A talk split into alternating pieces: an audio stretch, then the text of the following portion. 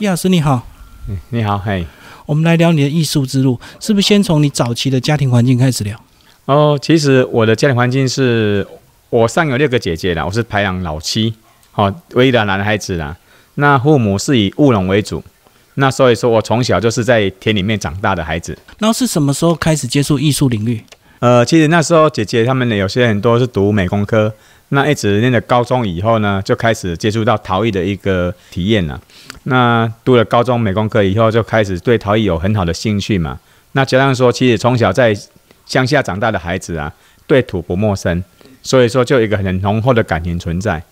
那家有老师一句话说：“哎，你到学校里面做陶艺，做多少东西都可以，烧出来都是你的。”啊，因此说对那个又接着说：“哎，这陶艺都烧自己的。”那对这个都有非常好的兴趣，就开始一直拼命的做。那所以从此就结下一个不解之缘，这样子。你刚好提到你早期家里务农，然后一开始对你走艺术这条路会支持吗？农村的父母啊，对孩子啊要求不高，他认为说孩子在家里面呢，只要不要变坏就可以了。所以说他们也是很支持啦。所以你在美工科的时候就立志要走陶艺的路。呃，其实那是因为美工科，我们大概早期在高中当中的话，他在二年级才能有学陶艺的一个一个课程嘛。但是因为我是从一个乡下到台中读书的孩子，那下完课以后不知道干嘛，那就留在学校里面看很多学长啊、学姐做陶艺啊。那这边看了很久以后，然后一个学姐一句话说：“哎，你要不要来试看看？”结果一次的话就说，哎，你怎么那么厉害？怎么一一次就拉会拉起来了？这样子，从此就对他就觉得说，哎，兴趣非常浓厚。说，哎，不错，那你未来就下课以后留在学校里面，就是练习这样子。所以老师这个早期手就比较巧，这样子吗？呃，其实早期在从国小、国中都是属于美术方面的，对绘画啦都有很有兴趣这样子，所以对艺术东西都非常喜爱。那因为在乡下孩子，他对很多的物质啊，像我们的游戏啊比较少。那所以，我们常常在田里面拿起一把土，就开始捏捏这样子。那因此就是接说，哎，在练了高中以后，发现说，哎，捏出来东西还可以拿来烧制可以使用的东西，那也可以做成石器啦，或者装饰品。当下就直接说，哎，这样不错，那就开始从事这这个方向这样。所以从小玩泥巴就意外累积基础。对对对，可能是从小看到的、听到的、摸到的，变成一个记忆啦。那因为记忆的话，就是变成一个热度。那热度以说，哎，这个在温暖的热度，所以说，哎，这个做这个有感情的东西，那又回归到以前的那个连结嘛，就像从小种下了一个种子，那种子慢慢的一个发芽茁壮这样子。所以一路就从艺术本科一直念到博士这样子吗？还是中间有在职场先待过一段时间？呃，其实一直到高中以后，有先到职场，就是到那个积极天星窑当了两年的一个学徒。那学了学徒以后，就是回到自己的故乡以后呢，就开始。从事自己的一个陶艺的领域，这样子哦，所以你很早就回家乡了。呃，大概是当完兵以后就回来自己的地方，因为当下的父母年纪比较大，那希望说能够就近照顾父母，所以就是自己的故乡里面呢，开阔自己的事业这样。所以你回来家乡非常多年的时间了。哦，对，其实从呃高中一直到外面读书，回到窑厂上班以后呢，那可能在田中里面就是当完兵回来就开始在这边的。那一直从呃当完兵回来以后，又开始在家里面成立一个工作室，慢慢成长。那接着说，后来就是接着说，哎，接着说自己的一个学学历上，高中毕业而已。那接着再进修大学部，那大学读的是那个景观设计啦。对，那当下是接着说，哎，呃，拿个文凭而已。那后来发现说，那景观设计对我的帮助蛮大的。那后来就读了研究所，就是硕士班。那在大业做造型艺术系。又回到自己的本科，那一直连到博士的时候是连的是设计科学，好，就是把我们自己的园区里面的规划啦、陶艺啦，还有我的景观里面结合在一起，变成我一个创作一个博士论文。所以是以自己的园区改造当博士论文。对对，就是现在我们看到这个样子吗？呃，对，它是已经成长到呃刚好读博士的时候，那时候从那时候从开始改变，哎，所以我博士读了大概七年的时间嘛，那所以就把我的博士论文经营策略啊。利用我园区陶艺的哦，有有些人喜欢陶艺嘛，那喜欢陶艺的人来到这边的话，可以间接的喜欢到严艺。那以喜欢严艺的人呢，也可以看到陶艺。那所以我这边接的文创了哈，都是包含的文创陶艺嘛，教学传承，那严艺景观，那还有生态跟教育这个几个区块这样。这样听起来一路都很顺利。是真的这样子吗？哦，没有，当然那个成长过程当中，从回到自己的故乡当中，其实，在乡下里面做陶艺是不容易的，因为我们的乡下对陶艺的一个认知上，那说，哎，大陆的东西都那么便宜，你做一做，一定要卖给谁？要卖给什么人？所以当下很多邻居就讲说，哎，你们儿子这样能够生存吗？能够养活自己吗？那父母当下也是会受很大的疑问呐。但是父母就是一个坚决说，没关系，我支持你。好，那孩子在身边不变坏，那这样就好了。一般大家都把陶艺当做就是吃饭的碗，是不是这样子？对对对，因为很多早期的像大陆的一个像茶壶啊，其中五十块、一百块，那你做一做要卖给谁？啊，所以当下的陶艺认知是不不是很明显嘛？啊，所以一般人认为说，哎，这是不很很不看好。但是因为在乡下里面没有竞争力，反而是件好事啊。当然，这过程当中，因为我们把所有赚的钱都是买在自己的设备上，好，一包一包把嘛，从十三平开始，啊，就买了电窑然后，卖了瓦斯窑然，后来盖了柴窑，那成为彰化县的第一个柴窑的一个体验中心。那所以因为这样子把赚的钱全部花在一个设备上面，那有一阵子到呃，现在没有半毛钱，对，但是那时候是很辛苦嘛，啊，但是因为父母就是说鼓励你，就说那个我就支持你。父母就拿了一一一些钱，就说：“哎，那我都帮助你这样子，度过了难关。一路讲来，就是一直不停的投资设备就对了。对，所以等于说在经济上还是蛮拮据的。呃，一般就是说我们做陶艺的人，就是说，呃，设备了哈，维修了。那因为像我们做的东西，其实一直在从早期的呃那个茶壶啦、茶杯，那后来的慢的一个创作，那从一个设备上面就要不同的精增进嘛。”那从早期的回到自己故乡里面，就包含了说，哎，一个柴窑，那柴窑那时候成本很高嘛，盖个柴窑五六十万块，那所以当下在彰化县盖的第一个柴窑，那就很多钱都花在那个地方。所以柴窑就是烧柴的意思吗？呃，其实一般我们的陶艺里面都有三个方向，大大致上三个方向。第一个是说用电窑，就是很多的家庭里面呢，或者是一个陶艺作者最简单的就是用电窑。对，用电窑就是说，哎，温度到了，自然自然就把你烧得好就好了。那瓦斯就是需要一点空间，那但又买有瓦斯窑嘛，又有柴窑。那柴窑它需要更大的空间，用人工投木材，大概烧了三天四天，或到一个礼拜的时间，那就有自然自自然的落灰呢，产生不一样的变化。所以说，能够诶天然的享受啦，最淳朴的，所以当下就很一个很热门这样。所以柴窑难度最高，入门最最容易，但是成品的话，效果上。要有有一定的一个程度，就是呃烧制过程，呃成果的话，可能失败率比较高，变化也比较多，就对。呃，变化是后来的一个技术性，就是说以前就是说烧哎烧柴油的时候是用木材各种木材不同的木材去烧出不一样的效果出来。对，那后来这是因为木材起的不容易嘛，又环保意识之下的话，所以说当下就是利用烧窑的技巧，就是。呃，还原呐，或者是投彩的速度啦，或者恒温呐，那让柴窑的一个特色变成有金彩的啦、银彩的啦、呃，落灰的、火痕的，哦，就是这样的变化性很多。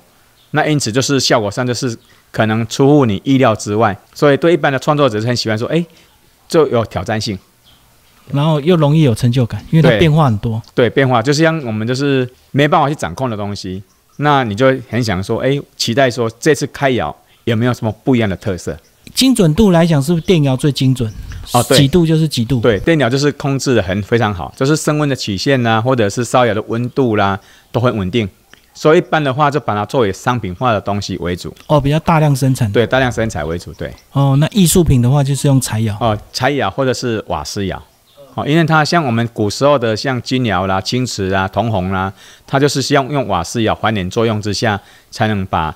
那个颜色转换成红色的啦，比较特殊的颜色，那需要用瓦斯窑才要烧出来。好，那田中窑这个地方大概几年你才开始慢慢把它变成所谓的观光景点？呃，其实回到自己故乡是大概八十一年嘛，那八十一年的时候就开始柴烧烧柴窑，那一直到大概十年前的左右的时候，就是把它变成一个观光景点。其实之前就是慢慢在酝酿这个这个园区的啦，只是说当下。因为当下我们这边高铁还没有成立之前的话，我们交通不方便，路都很小条。那就就有个高铁彰化站成立那一年的话，就是把它转型到一个园区的方式去经营。这样，高铁站到这边用走路要十分钟，还蛮近的。那加上我们附近的道路就变扩宽了嘛，像游览车啦，或者是你的个人的车子可以开到我们门口，所以说它效益性就比较高一点。我一路进来看到整个社区好像有一些绿美化，包括一些陶艺作品，这也是老师你后来慢慢结合社区，是不是？哦，那个就是农村再生计划，就是说我们借由我们附近的居民呢来这边做创作，那创作的东西呢，他们不能带回去，他们只能布置在自己的社区里面。那材料啦、烧窑费呢，由我来支出，啊，让社区的居民来共同参与，爱护自己的社区这样子。其实借由这样子的方式呢，是把田中窑变得更大。所以说，你到这边来，你不只看到田中窑的体验活动之外，你可以看到很多社区的居民的成果，可以延伸进来这样子。现在目前还在进进行当中。哦，还陆续有作品在放，就对。对对对对对，所以这个也是社区慢慢对你的认同，对不对？一开始一定观望嘛，不知道你在搞什么。对的，一般是蛮排斥的啦。嗯那后来烧是因为烧的东西，对，因为可能是说他们对这个陶艺文化不了解，但是因为因为我们社区的那个理事长或者是里长，他就是非常认同说，那我们社区是不是要跟人家不一样？所以说，我们就从猫的一个意象里面，变成我们彰化县田中镇的一个农村再生里面的非常好的意象，猫的意象。那全台湾就是有三个地方有猫嘛，一个叫猴童嘛，真猫；那第二个是云林县屋顶上的猫，那第三个陶瓷猫就是这个地方。在乡村里面，我们对猫都会非常喜爱。那加上狗是很忠忠诚嘛，那但是为什么我们会以猫当做我们的特色？是因为有故事性的。不是因为猫喜欢抓老鼠，所以、哎、其实是连贯性的，因为田中哈，其实我们田中是台湾的米仓。那早期我们是农村社会嘛，所以我从小看着父母就是把稻子割起来，稻子啊，在我们的庭院里面晒稻子。那晒完稻子以后，大部分的稻米啊是卖给农会，一部分留给自己吃。所以说我们会在呃，因为我们是水产而宴，所以就会在一个角落砌个砖，把我们稻米，就是我们今年度上半年要吃的米放在里面。但是往往就是说，哎，每次吃到五个月的时候，发现说我们的稻米怎么现在稻壳而已，发现说有鼠害。好，那要鼠害当下的时候，很多的猫就往这边跑了嘛。所以说猫就是来报恩嘛，所以他们就来开始就是哎，这抓老鼠啦，让我们的一个鼠害啦减少了。所以田中就是有一个还有一个田中马拉松，所以马拉松是田中最火红的一个活动之一。它就是以稻草人阿草，就是那稻草人就是当做一个守护神。那第二个守护神是猫，因为猫来报恩，所以他在我们的稻稻子收割以后呢，他们根本抓了一个鼠害，所以根本建立非常好的感情这样子。可是叶老师，你身为一个创作艺术家，你早期喜欢跟客人互动吗？因为有些艺术家很孤僻，呃，因为我们是一个乡村长大的孩子，其实我们很爱热闹。那就像我们每年过年的时候，早期啦、拜拜啦，或者是做戏的时候啊，哎，都很喜欢客人来到我们这边。所以来到乡下里面，其实我们田中非常有名的马拉松之外，很热情，就是很大的人情味。那我们乡村的艺术作者呢，其实很喜欢呃很多朋友来这边啊，喝喝茶、聊聊天，其实也帮助我们一个创作的灵感啊。所以这个热闹本来就是你这个农村的天性，就对，哦，是对，大并家喜欢说不排斥游客太多。哦，不会，游客越多越好，呃，这样子热闹一点点，对对。老师，你后来有没有尝试一些复合媒材的一个结合，在陶艺上？呃，其实后来，因为我在一个陶艺过程当中，已经做了大概三十几年的时间了，那也当过了很多的理事长，像陶艺协会的啦，或者是工艺发展协会的，或者是那个台湾顶级工艺协会的。那我们里面的会员来自全台湾各地，那包含十二大类啦，这包含了金金雕啦、石雕啦、木雕啦、蓝染啦，或者漆线啦，都是我们的一个内容之一。燕雕也都是。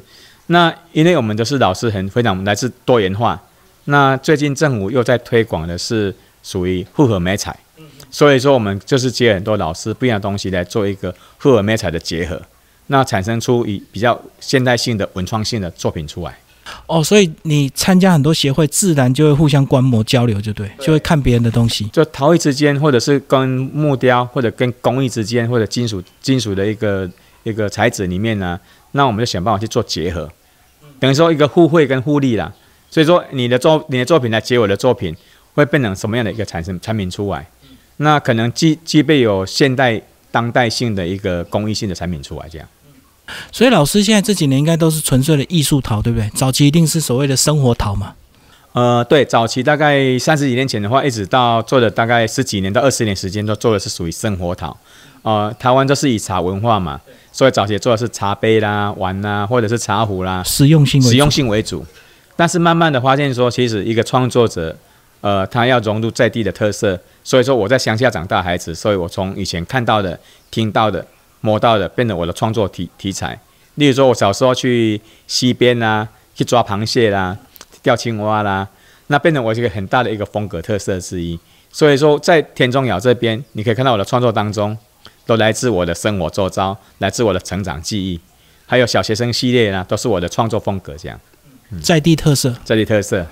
可是有些艺术家如果信心不够的话，他会故意排斥他的这个出生地，他想要走国际化，会不会有些年轻艺术家也会有这样的想法？呃，很多的年代不太一样啦，但是每个地方成长环境不一样。那我的观点讲说，越在地就越国际嘛，对不对？好，这是我的一个心得了，这样子。所以老师满意你的现况吗？你现在会不会对时间有焦虑感？就是创作时间不够，或者是想要做的事情还太多？时间过得太快，没有时间创作，哦，这是目前是面临到很大的问题点了。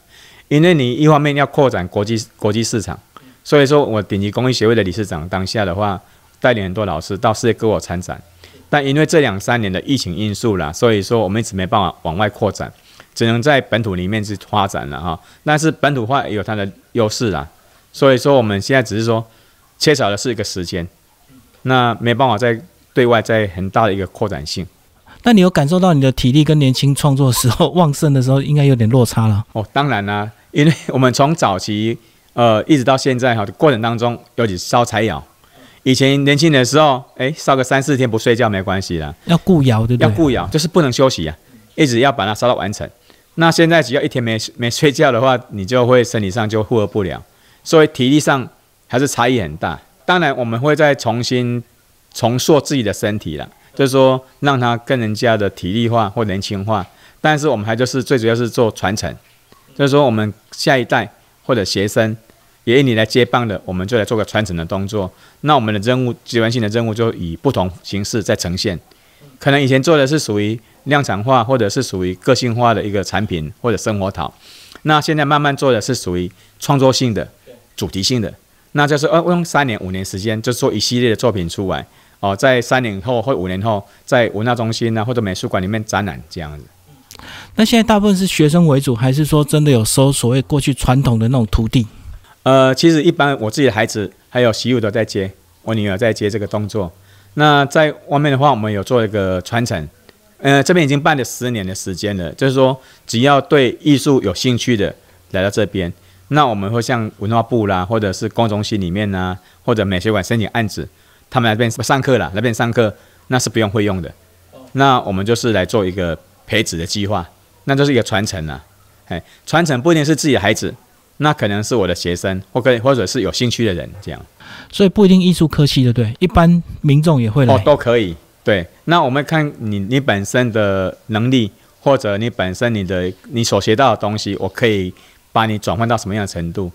哦，因人制宜然后，就是说你喜欢什么样的东西，你会画画的，那我就让你去结合陶艺的一个绘画方面的。对好，那讲一下你的小孩传承，他们也喜欢这样的工作吗？呃，对他们现在目前做的是属于传承的一个方向，主要是在做推广。